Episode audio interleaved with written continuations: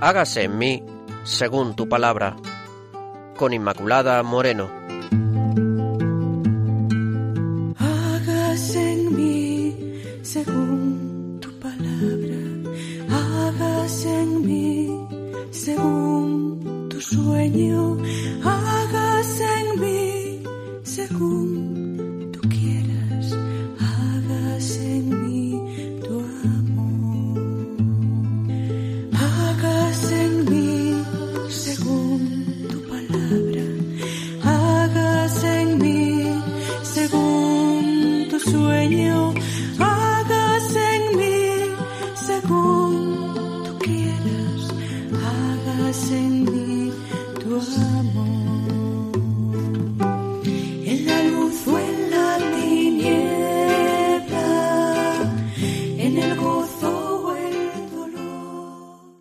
Oyentes de Radio María, estamos con todos ustedes en el programa Hágase en mí según tu palabra.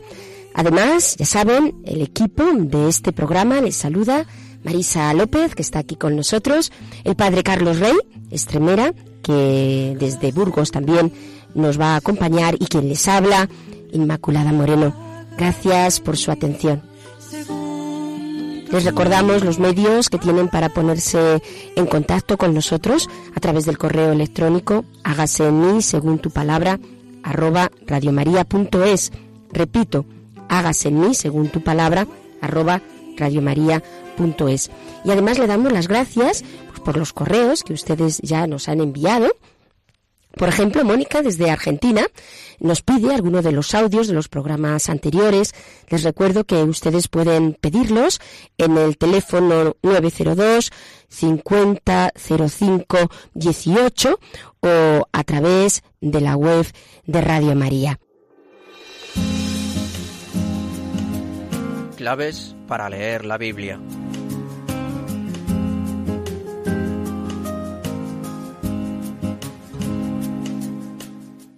Y bueno, y una vez que ya saben ustedes todos estos medios de, contacto, vamos a pasar a ese primer momento, podemos llamarlo así, de nuestro programa, que ya saben, los que otras veces han escuchado eh, Hágase en mí según tu palabra, se trata de tener algunas claves de lectura para leer la Biblia, es decir, alguna, algún conocimiento de lo que es la Biblia, lo que es la palabra, para que esto nos ayude más a profundizar en ella.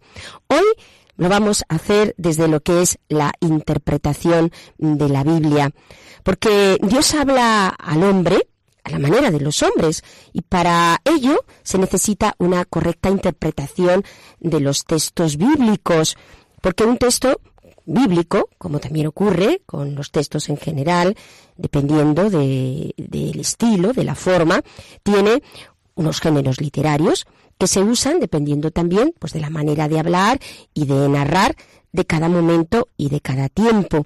Luego, para descubrir realmente eh, la intención del autor sagrado y pasar ahí luego a ese nivel de profundidad de cómo nos habla el Espíritu, todo esto lo tenemos que tener en cuenta, porque la Biblia también es literatura humana.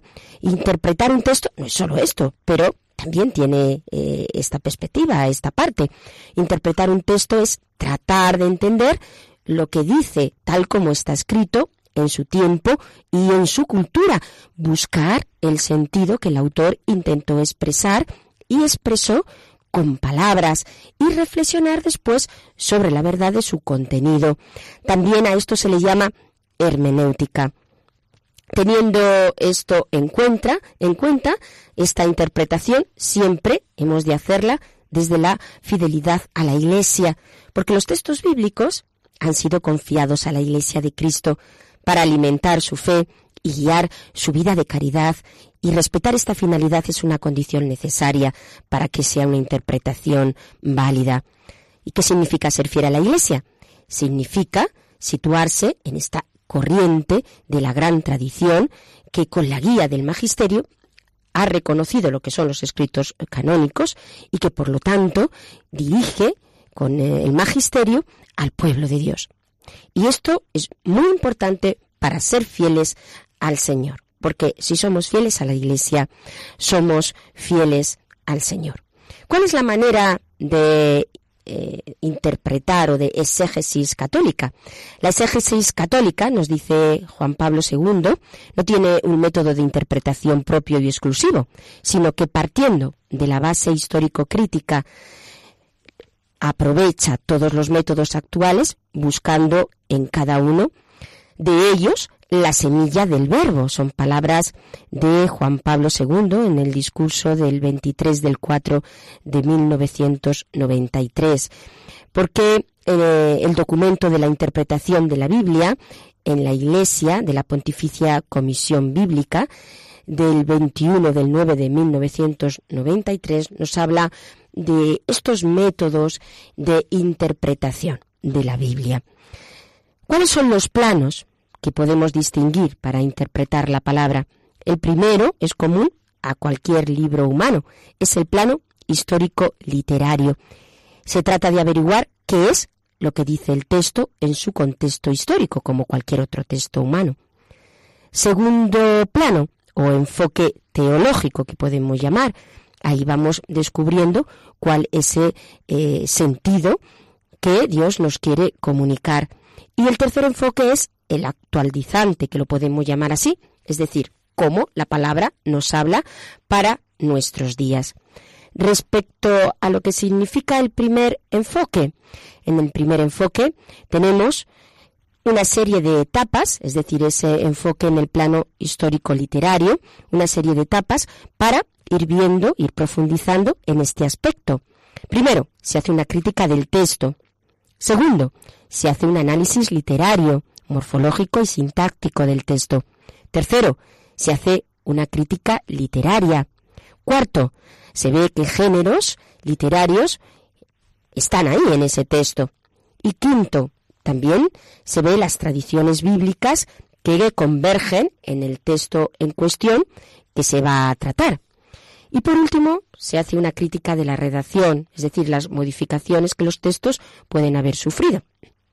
En fin, todo esto nos hace ver la seriedad de la Iglesia a la hora de interpretar la Biblia y la base y el fundamento que eh, tiene eh, la palabra del Señor y los estudios muy serios que se hacen sobre la palabra. Respecto al segundo plano, al que podemos llamar el plano teológico, en esto podemos descubrir lo que son los sentidos de eh, la Biblia. Primero, tenemos el sentido literal. ¿Qué es el sentido literal? Lo que el texto nos dice. Leemos el texto y lo que el texto nos dice, sin entrar todavía en otro plano de mayor profundidad.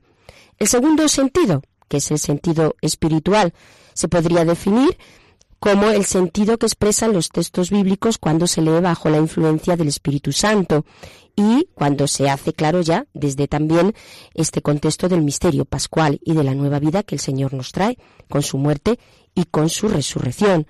Luego entramos aquí a entender también en este sentido que es eh, cristológico, como muchos de los textos del Antiguo Testamento, por ejemplo, ya nos hablan del Señor, hoy nos están hablando del Nuevo Testamento. Y en tercer lugar, el sentido pleno, sentido profundo del texto, querido por el Señor. En este sentido pleno, también eh, lo que se hace es que se descubre la existencia a la luz a veces de otros textos bíblicos. Luego, estos eh, tres planos nos ayudan a entrar cada vez con mayor profundidad en la palabra y lo que el Señor nos quiere decir. Y por último, ese plano que hemos llamado el plano actualizante, que se trata de ver cómo el mensaje bíblico es actual, porque la palabra del Señor nos habla al hombre de todos los tiempos, por lo tanto también al hombre de hoy. A pesar de los cambios que puede haber habido en la sociedad, nos habla a nosotros y al hombre eh, que actualmente está entretejiendo la historia. Por lo tanto, eh, esto nos ayuda en estos tres planos que, al que hemos hecho referencia, el plano actualizante, el plano teológico y el plano histórico.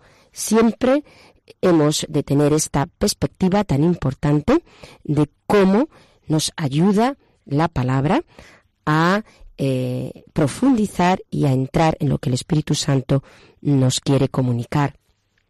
Para acabar, queridos oyentes, esta breve referencia a lo que significa la interpretación bíblica, hay una serie de criterios hermenéuticos propios de la exégesis católica, es decir, de interpretación desde eh, lo que nos dice la Iglesia. Primero, el contenido y la unidad de toda la escritura. No podemos entender un pasaje solo o individualmente, sino en todo su contexto, en el contexto de toda la escritura. Segundo, Cristo es el centro y el corazón siempre de la escritura, tengamos esto en cuenta. Segundo, leer la escritura dentro de la tradición viva de la Iglesia. Nosotros, como católicos, lo hacemos desde aquí. Y tercero, tener en cuenta esa cohesión de todas las verdades de fe entre sí y ese proyecto total que implica la revelación. Esto se entiende como la analogía de la fe. Es decir, primero, entonces, prestar atención al contenido y a la unidad de toda la escritura en Cristo Jesús. Segundo, leer la escritura según la tradición viva de la Iglesia. Tercero, desde lo que significa la analogía de la fe, entendida como esta cohesión de todas las verdades entre sí. Se trata, ante todo, queridos oyentes, de que los hombres y mujeres que experimentan esta cercanía de Dios a través del texto profundicen cada vez más en lo que el Señor nos quiere decir, porque el Señor utiliza, usa a los instrumentos humanos y allí manifiesta su palabra, porque es el Espíritu el único autor de la Biblia, pero respetando siempre todo lo humano.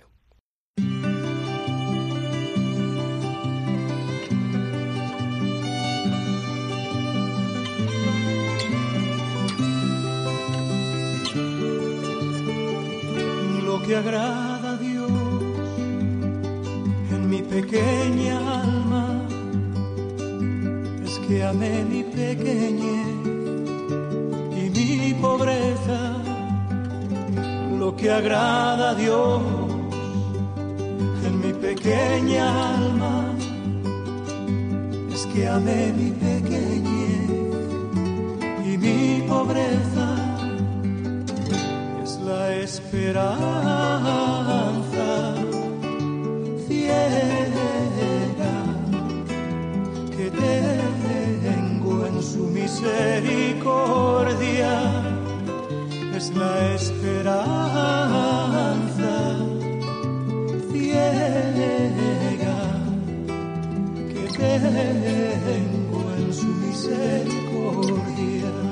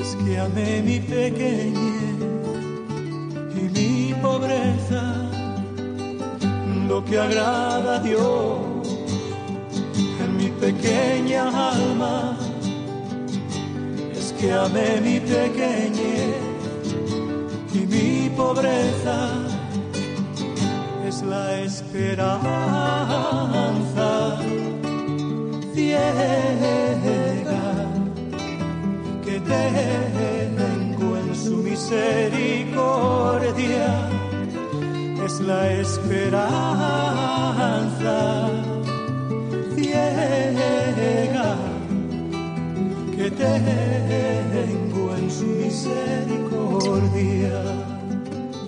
Lo que agrada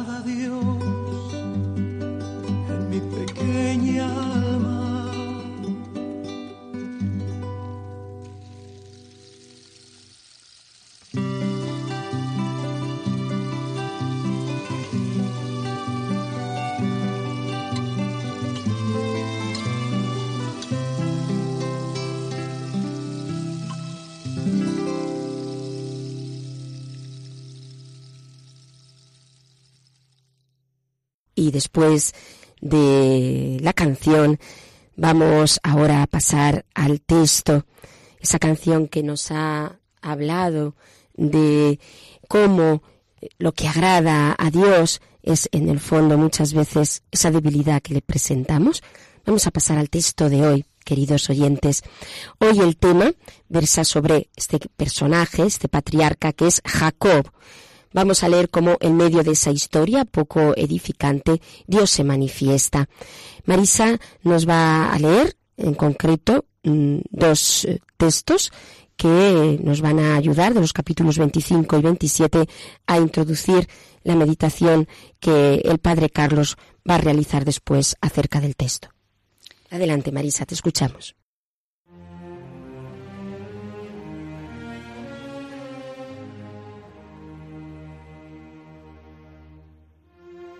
Tenía Isaac cuarenta años cuando tomó por mujer a Rebeca. Isaac suplicó a Yahvé a favor de su mujer, que era estéril, y Rebeca concibió. Al dar a luz, resultó que había dos mellizos en su vientre. El primero le llamaron Esaú y el segundo Jacob. Crecieron los muchachos. Esaú llegó a ser un cazador experto, un hombre montaraz, y Jacob un hombre muy de quedarse en la tienda. Una vez Jacob había preparado un guiso cuando llegó Esaú del campo agotado. Dijo Esaú a Jacob, Oye, dame a probar de tu guiso, porque estoy agotado. Dijo Jacob, Véndeme ahora mismo tu primogenitura. Dijo Esaú, Estoy que me muero. ¿Qué me importa la primogenitura? Dijo Jacob, Júramelo ahora mismo. Y él se lo juró, vendiendo su primogenitura a Jacob. Jacob dijo a Esaú, dio a Esaú pan y el guiso de lentejas, y éste comió y bebió, se levantó y se fue. Así desdeñó Esaú la primogenitura. Al verse envejecido y ciego Isaac, quiso bendecir a su hijo mayor Esaú, pero antes le pidió que cazase alguna pieza y le preparara un guiso. Rebeca, su mujer, escuchó la conversación. Cuando Esaú se fue, llamó a su hijo Jacob y le dijo, Acabo de oír a tu padre diciendo a Esaú que quiere bendecirle antes de morir. Pues bien, hazme caso en lo que voy a decirte. Ve al rebaño y tráeme dos cabritos hermosos. Yo haré con ellos un guiso suculento para tu padre, como le gusta, y tú se lo presentas de modo que coma y te bendiga, a ti en lugar de, a, de. Jacob dijo a su madre, pero si mi hermano es velludo y yo soy lampiño, y mi padre me palpa, me reconocerá, y entonces me habré buscado su maldición en vez de su bendición. Le dijo su madre, Tú obedéceme. Rebeca preparó el guiso suculento. Después tomó las ropas de Saúl y vistió con ellas a Jacob, y con las pieles de los cabritos le cubrió sus manos y el cuello, y le dio el guiso que había hecho. Entró Jacob a donde su padre y le dijo, Padre, soy Esaú, come de mi caza para que después me bendigas. Acercóse Jacob a su padre, el cual le palpó y le olió, pero no le reconoció, y se dispuso a bendecirle. Antes le preguntó, ¿Eres tú realmente mi hijo Esaú? Respondió, el mismo. Isaac le bendijo diciendo, Pues que Dios te dé el rocío del cielo y la grosura de la tierra, mucho trigo y mosto. Sírvate Sírvante pueblos, adórente naciones, sé Señor de tus hermanos, adórente los hijos de tu madre. Quien te maldijere, maldito sea, quien te bendijere, sea bendito.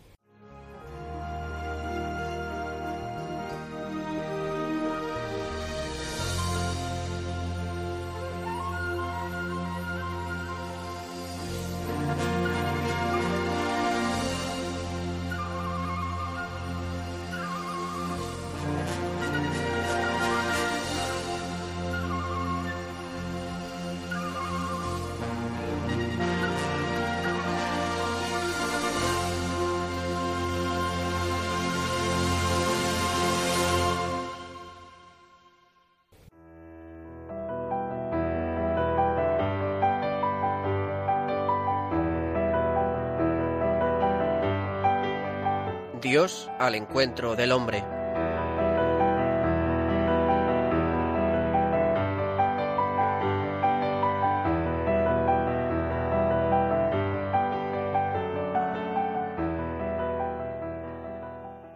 Y a la luz de este texto que acabamos de escuchar, ahora vamos a dar paso al siguiente eh, apartado del programa, que es Dios al encuentro del hombre.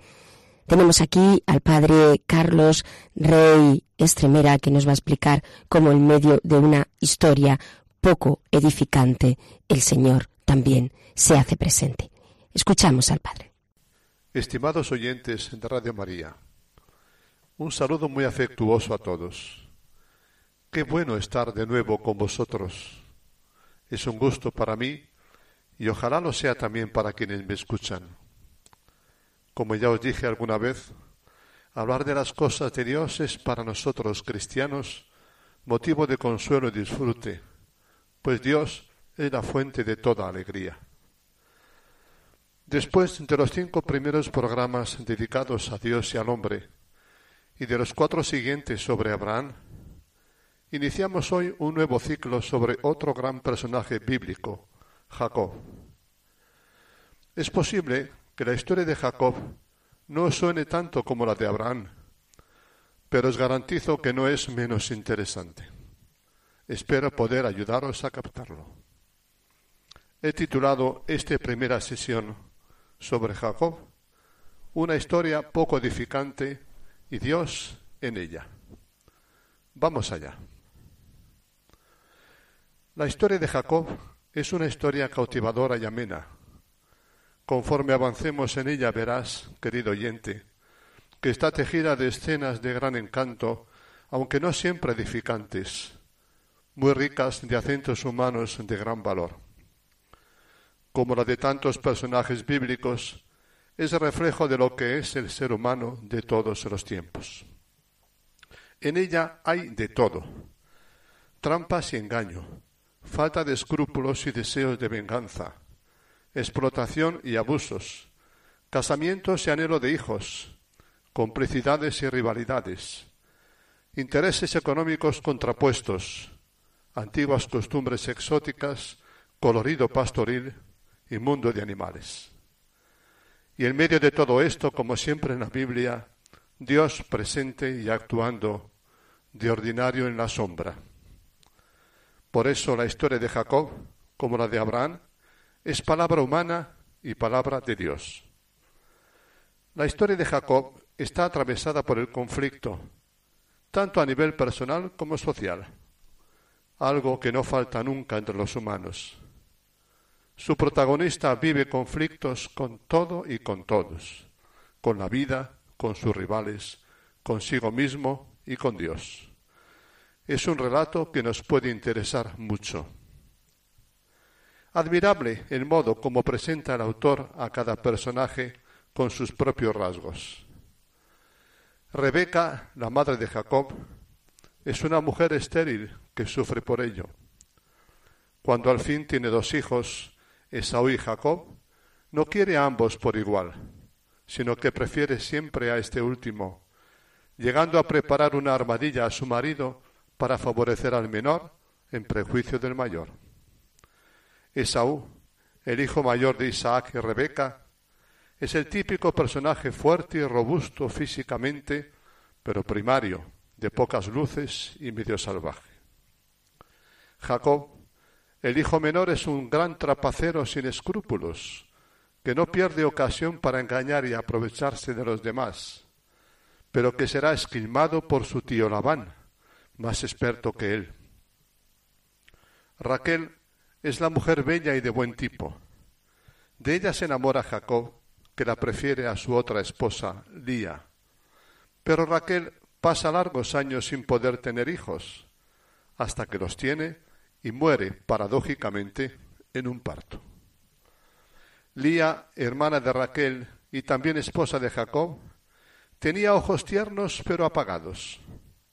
Es fértil y se siente orgullosa por poder tener hijos, pero sabe que no es la preferida de su marido y se siente afectivamente postergada por él. Labán, padre de Raquel y Lía y tío de Jacob, es un hombre experto que se aprovecha del amor de Jacob por su hija para tenerlo largos años a su servicio y enriquecerse a su costa. Como todo ser humano, cada uno de ellos busca su propia autorrealización, utilizando para ello los medios de que disponen y por los caminos que consideran más adecuados, aunque no siempre sean honestos. Qué fuerte es el corazón de en el corazón de todo hombre y mujer el impulso hacia la plena autorrealización. Lo era en tiempos de Jacob y lo es igualmente ahora, pero ¿es válido cualquier cosa para lograrlo? Como puedes ver, estimado oyente, la historia promete mucho. Como en la historia de Abraham, el hilo conductor del relato de Jacob es un tema que ya conocemos. La existencia humana como camino e itinerancia, forzado por las circunstancias, Jacob tendrá que huir de su casa y partir hacia lo desconocido fuera de su país. Como tantos millones de emigrantes a lo largo de los siglos, vivirá situaciones dramáticas que no podrá controlar. Pero lo mejor y más interesante de la historia de Jacob, como la de Abraham, son dos cosas. Que mientras hace un viaje exterior, vive por dentro su proceso viaje, su personal viaje interior. Mientras camina por diversas regiones, va madurando humana y espiritualmente. Este es uno de los grandes valores del relato de Jacob. Otro, esencial para nosotros creyentes, es ver cómo Dios se va haciendo presente en todos los momentos de esta historia tan humana, tejida de encuentros encantadores, diálogos jugosos, sentimientos encontrados, conflictos y personas con perfiles diversos. Es posible, mi querido amigo, que la lectura de la historia de Jacob te choque, pues te vas a encontrar con episodios en nada edificantes. Sus autores no quisieron idealizar al personaje ni presentárnoslo como un santo varón o un modelo de imitación, sino como un hombre real con sus más y sus menos. Está claro que no les interesaba ofrecernos una vida ejemplar. De hecho, lo que más se llama la atención en Jacob no es su ejemplaridad, sino todo lo contrario, sus mentiras, sus juegos sucios y pillerías, así como el proceso que tuvo que hacer para aprender y madurar. Como en muchas historias bíblicas, lo que prevalece en el relato no es la dimensión religiosa de la vida, sino la existencial. Cómo el personaje se va haciendo y madurando a lo largo de toda su vida, pasando por vicisitudes, peripecias e imprevistos de todo tipo, agradables y alegres unas, desagradables y tristes otras, y lo hace en diálogo con la vida misma y con Dios, un Dios siempre misterioso e inaprensible, que se hace presente de muchas formas, pero que no se deja controlar ni manejar.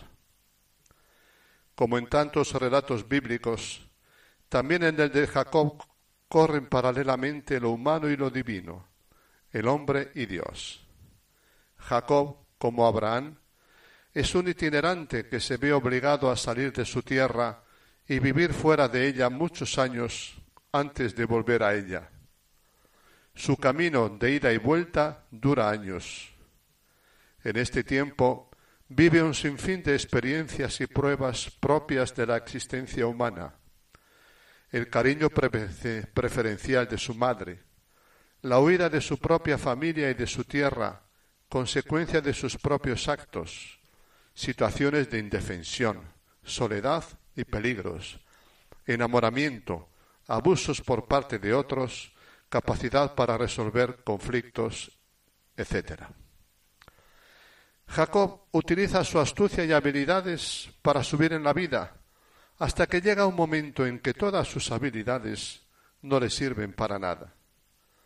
Como tantos hombres y mujeres, vive situaciones límite en las que se siente invadido por una extrema inseguridad e indefensión que llega hasta la angustia. Por su corazón, como por el de todos los humanos, circulan los peores sentimientos y planes, ambiciones, recelos, miedos, envidias, agresividad. ¿Qué jugadas fue capaz de hacer? Y somos capaces de hacer los humanos, incluso a los familiares más próximos. Surge la pregunta, ¿qué tiene que ver Dios con la vida de Jacob? ¿Qué papel juega en ella? ¿Y en la de los humanos en general? Su historia, como muchas otras en la Biblia, está llena de humanidad y tejida por hombres y mujeres de carne y hueso, pero al haber sido escrita por creyentes y para creyentes, no puede menos de aparecer Dios. Jacob vive una vida conflictiva, pero la vida en compañía de Dios, no porque él la busque, sino porque Dios se hace presente y le acompaña en los mismos avatares de su historia. Como puedes ver, estimado oyente, no es difícil percibir en la historia de Jacob aspectos y elementos de nuestra propia existencia. Podemos decir incluso que su historia habla de nosotros. El Dios de Jacob no es un Dios estudiado, un Dios de libro, sino un Dios aprendido en la propia vida, en las largas experiencias vividas con Él a lo largo de años. Es un Dios que elige, acompaña y protege a Jacob en todos sus caminos, pero que no le dispensa de vivir una vida atravesada por mil peripecias, miedos e incertidumbres. Jacob lo experimenta cercano y amigo unas veces, ausente y hasta enemigo suyo otras. Dios es al mismo tiempo confiable e incomprensible, amigo y adversario, lejano y presente, oculto y manifiesto. Dios buscado y deseado, pero siempre misterioso e incontrolable. Como ya hemos dicho, el autor bíblico no tiene ningún reparo en presentar a Jacob no como un santo varón, sino como un hábil trepa mentiroso, un pillo trapacero que terminará atrapado en sus propias trapacerías, como un engañador que acabará siendo engañado. Jacob aparece desde el inicio como una persona egocéntrica, que se aprovecha de las circunstancias en su propio beneficio, como un hábil suplantador, que con juegos sucios engaña a su hermano Isaú para quedarse con lo suyo, como quien hace lo que le place y más le conviene, aprovechando las debilidades de los demás, sin importarle que sean sus más cercanos, su madre, que está loca por él, su padre anciano, ciego e incapaz de darse cuenta de lo que pasa, o su hermano impulsivo y primario que no valora lo que tiene. En el célebre episodio del plato de lentejas, aprovecha el agotamiento de su hermano para chantajearlo y arrebatarle sus derechos de primogénito. Cara le salió a Esaú su hambre y no pensar en la desproporción entre lo que tomaba, un simple plato de lentejas, y lo que dejaba, todo lo que le correspondía como primogénito. Aprovechando un momento de debilidad de su hermano, Jacob le arrebata astutamente lo que tenía de más valor. No es así también en la vida. No hay muchos que se venden o venden lo mejor de sí por nada. Más adelante se presta al juego sucio de su sagaz madre Rebeca para arrebatarle a su hermano Isaú la bendición de su padre. La escena que narra el engaño es preciosa aunque nada edificante. Conviene que la leas, querido oyente, pero mientras te presento un resumen de la misma. Rebeca, que prefiere a Jacob a Esaú, le sugiere que se haga pasar por éste, para aprovechándose de la ceguera de su esposo, conseguir la bendición que le corresponde a Esaú. Para que Isaac no perciba el engaño, Rebeca le viste con las ropas de Esaú y camufla su fina piel con pieles de cabritos para que al tocarlo piense que es Esaú, de piel mucho más gruesa y áspera. Ya en presencia de su padre, Jacob miente una y otra vez sobre su identidad y hasta invoca a su favor el nombre de Dios con total desfachatez, consiguiendo así su bendición y quedándose con todo lo que le correspondía a Esaú, la herencia de su padre, la jefatura del clan familiar y la garantía de un futuro próspero y exitoso. Todo ello mediante tretas descaradas y sin el más mínimo problema de conciencia ni respeto por su padre y su hermano. Jacob es la viva estampa de todos los que actúan bajo el principio del todo vale para conseguir sus objetivos. La mentira, la trampa, el fraude, el cohecho, los juegos sucios, asociándose para ello con quien sea necesario. Hoy nos quedamos por aquí, estimado oyente. En nuestro próximo programa hablaremos de la ruina de Jacob y de cómo Dios toma la iniciativa exactamente en ese momento de su debilidad, haciendo de su historia una historia habitada por Dios y dando inicio a una nueva vida mucho más rica que la anterior. Que la paz del Señor esté con vosotros y os acompañe siempre. Un abrazo personal a todos y a cada uno. Adiós.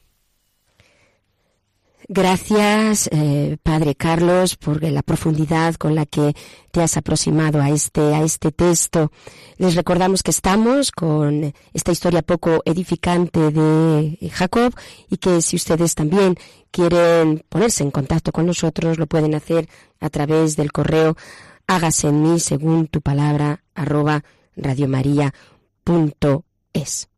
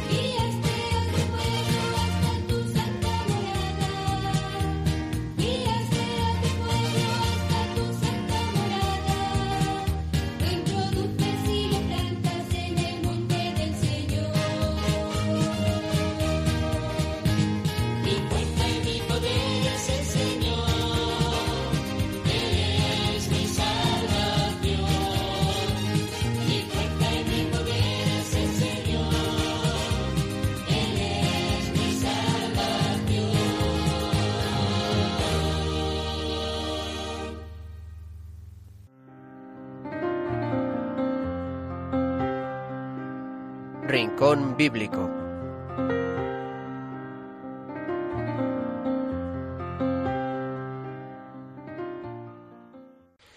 Bien, y vamos a pasar ahora a ese otro eh, apartado del programa, ese otro rincón, que le llamamos nosotros rincón bíblico, que nos viene con Marisa. Cuéntanos, Marisa, ¿qué nos has preparado para el programa de hoy? Bueno, pues este programa, como va un poco de comidas, de lentejas y de... Las famosas lentejas. Las famosas lentejas, pues vamos a ver un poco también qué comían en ese pues eh, en esas épocas, en el Antiguo Testamento y también en el Nuevo, ¿no? Eh, sobre todo en el Antiguo.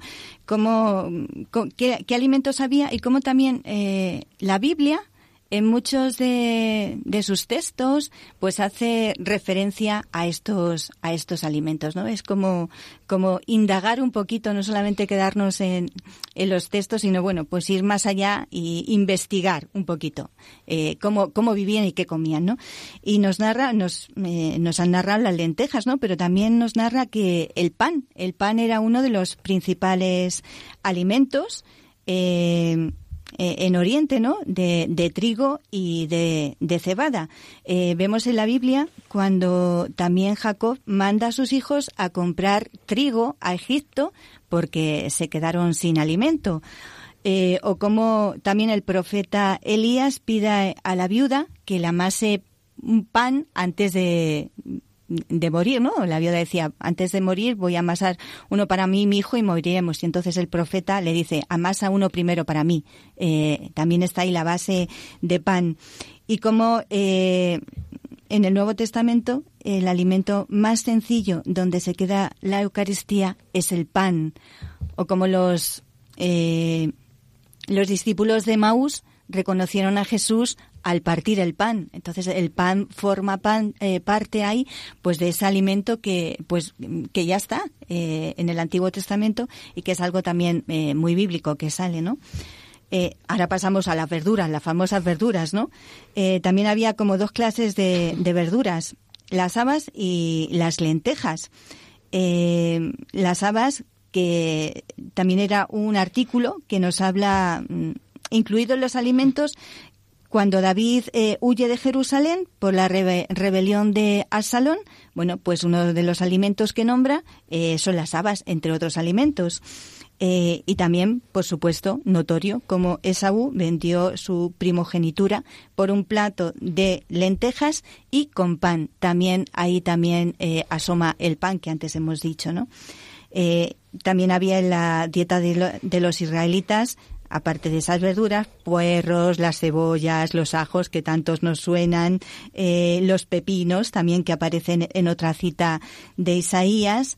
Y cuando también vemos en, en el horno encendido a Daniel, eh, que quiere ofrecerle los mejores manjares el rey, él dice que no, que, que, le dejen a dieta, vamos, que le pongan verduras y que puede comprobar luego que esas verduras pues a ellos los engordan, ¿no? Y, y están bien, vamos, que los alimentan bien, ¿no? Eh, vemos también los productos lácteos, eh, pues como, como la leche, ¿no? También aparece la leche, los hebreos no solamente pues eh, aparece la leche de oveja y la leche de cabra y la leche de camella. Y en la tierra prometida también nos narra que fluye leche y miel, con lo cual es que todos los alimentos van a la luz de la palabra. Eh, y también, eh, pues eso, la, la miel que, que, luego veremos un poquito más, más adelante. Y carne, la carne también es otro alimento que aparece en, en la Biblia, ¿no? Eh, cuando Abraham acoge a los huéspedes que se le presenta, también le da carne. Parece ser que, bueno, que la carne eh, pues era un producto así que comían más los ricos y, los reyes, ¿no? Que disfrutaban de, ella, pues como el rey Salomón, dice las escrituras. Eh, y menciona aparte de la carne, carne de vaca, carne de carnero, carne de caza y carne de aves. Como hemos dicho antes, Abraham sirvió carne de ternera a, los huéspedes. Y eh, en el texto anterior, Rebeca le dice a Esaú que vaya a Isaac, que cace para que le traiga dos cabritos para presentarle a su padre, ¿no? Para, para la bendición. Eh, pasamos a la miel, que es otro de los alimentos muy bíblicos, muy que aparece en la Biblia cuando dicen que bueno, pues que la tierra eh, prometida manaba eh, leche y miel y muchas veces hace muchas alusiones en la palabra de Dios, innumerables referencias. Eh, la miel y el panal es como tu palabra. o otros mandamientos son como miel para nosotros, ¿no?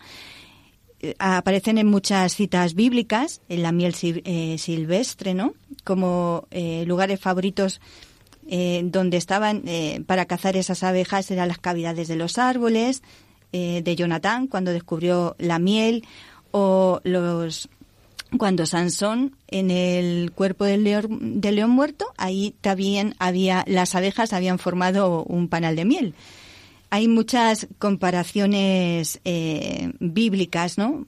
Eh, como palabras placenteras semejantes a ellas como la novia al cantar de los cantares que hablan de la miel, de esas delicias, o San Juan Bautista cuando se alimentaba de langostas y miel. Eh, hay muchas, muchísimas referencias como podemos, como podemos comprobar, ¿no? Eh, otra es también el aceite de oliva, las aceitunas, las uvas pasas, las granadas, que también hace una referencia en la tierra eh, de Palestina, pues hay una variedad de granadas dulces y amargas. Y bueno, pues eh, la granada pues era una fruta también muy estimada en los, en los tiempos bíblicos. Hay mm, algunos textos, como dice en el Cantar de los Cantares, hacen mención a, al granado y, dice, tus brotes, tus brotes en paraíso de granados con frutos exquisitos. Al nogueral había yo bajado para ver la floración del valle y ver el vid que estaba en cierne y hacían florecer los granados. Como podemos comprobar, hay, mm, van como, como en paralelo, ¿no? Eh, alimento y cita bíblica. Entonces, mm, es, es, bonito indagar y ver que pues que estas cosas y ver cómo vivían, ¿no? Cómo vivían y como y además que nos has abierto el apetito con tanta sí sí yo creo que es que, es eso eh, eh, el, el, apetito de comida y el apetito de, de, de, palabra del Señor palabra de Dios, ¿no? porque la palabra de Dios es, es, es el mundo eh, es el mundo de Dios, pero también el, mundo de los hombres. Y entonces los hombres necesitan alimentarse, necesitan comida y necesitan vivir, ¿no? Y entonces son, son curiosidades, pero que se van que se van dando. Entonces es, es un ejercicio bonito de también entrar, como dices tú, a leer la palabra y buscar esas cosas también que, que bueno. Sí, que, que nos ayuden. Además, como se ve también ahí que has hecho una relación muy bonita entre el Antiguo y el Nuevo Testamento. como esos alimentos que aparecen ahí tienen también todo un significado. Como no hay nada en la palabra del Señor que, digamos, eh, pierda sentido, sino que todo tiene ese significado último que nos lleva hasta el Señor, ¿no? Es, muy simbólico, sobre todo cuando habla eh, de la miel y eso, pues eh, tu palabra es como miel o tu mandamiento son es, esa miel, ¿no? Esos preceptos que, que, que, hace esa ilusión, esa alusión. Entonces, para que gustemos, o sea, para que gustemos también es como muy visual a través de los alimentos y, hace, y esa referencia que, que, va haciendo, ¿no? Y que, cómo se sirve eh, el Señor con lo del, lo del plato de lentejas, ¿no? Que recaiga sobre Jacob. Eh, eh, luego el, todo el tema de la cuestión de la, de la primogenitura. Cómo el Señor está todo en todo lo humano. Eso es muy bonito ver. Cómo todo lo humano el Señor lo recoge para luego ir haciendo, ir labrando ahí su, su obra y cómo nos presenta esta, esta historia, pues como lo ha dicho muy bien Carlos, muy poco edificante y que sin embargo eh, elige a esa, a esa persona, no por sus capacidades, sino pues en esa, esa libertad que, que el Señor muestra, eh, conociendo por otra mm. parte también esa capacidad para transformar y para hacer ahí su, su obra y su historia, ¿no? Además es que es curioso cómo te quedas a veces con el plato de lentejas y, sabes a qué texto bíblico y qué es lo que lo que pasó en ese momento, ¿no? Y, bueno, pues eso te ayuda también a caer en la cuenta. Muy bien, queridos oyentes, pues eh, hoy el tiempo ya no nos da de sí para mucho más. Eh, les agradecemos mm, la atención y nos despedimos. Gracias y esperemos que este programa les haya ayudado. Hasta el próximo encuentro.